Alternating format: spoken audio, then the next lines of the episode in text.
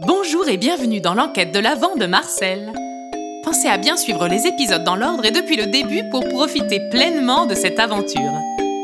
Je vous laisse tout de suite découvrir ce que cache la 20e case de ce calendrier de l'Avent un peu spécial.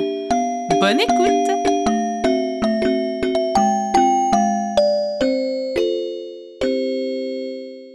Les enfants, installez-vous vite que nous puissions écouter la suite des échanges entre Marie-Gertrude et Léon et Auguste. Souvenez-vous, les garçons venaient d'interroger la druidesse sur son emploi du temps du jour de la disparition. Et voilà où nous en étions. Pourriez-vous, s'il vous plaît, nous dire ce que vous faisiez le matin de l'affaire dans la chambre du Père Noël? Oh, euh, je vois. Eh oui.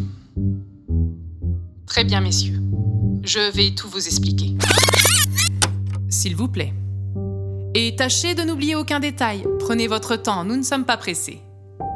Bon, comme vous le savez, le Père Noël distribue chaque année des jouets aux enfants du monde entier. Mais qui offre des cadeaux au Père Noël?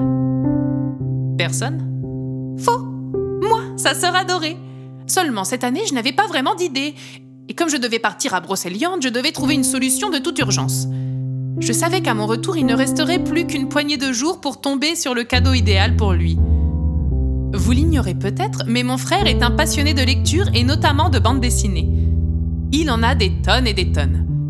J'ai donc voulu consulter sa collection afin de savoir quel tome lui manquait afin de lui offrir le 25 décembre. Voilà, vous savez tout.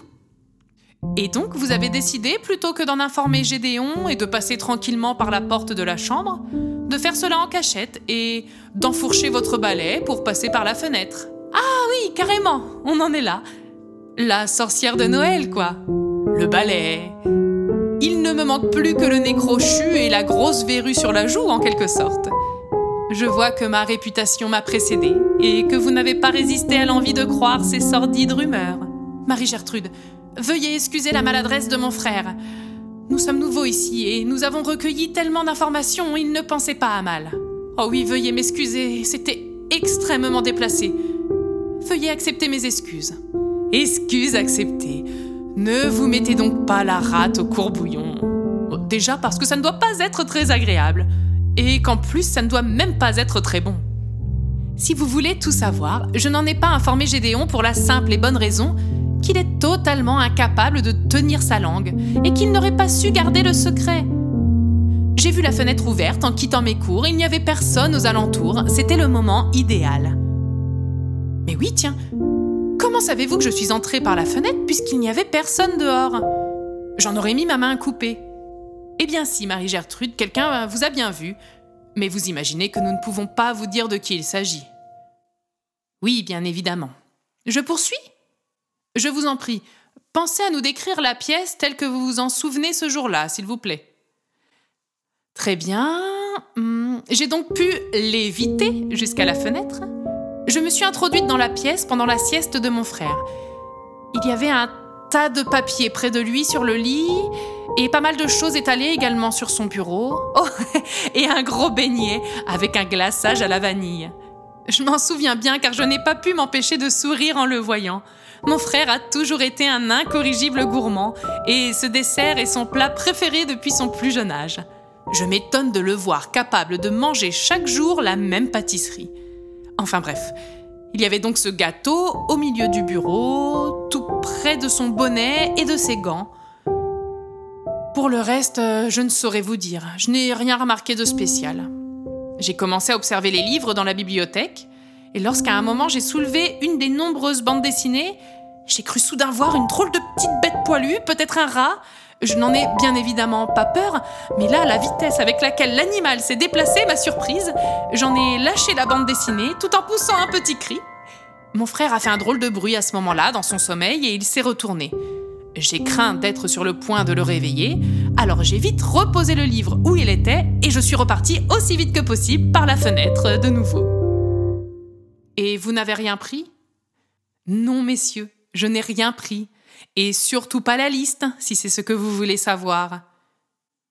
Et quelle heure était-il lorsque vous êtes sorti? Oh, je n'ai pas regardé le cadran solaire précisément à ce moment-là, mais je dirais qu'il devait être entre 11h et 11h20 à peu près. D'accord. Merci Marie-Gertrude, merci pour toutes ces précisions.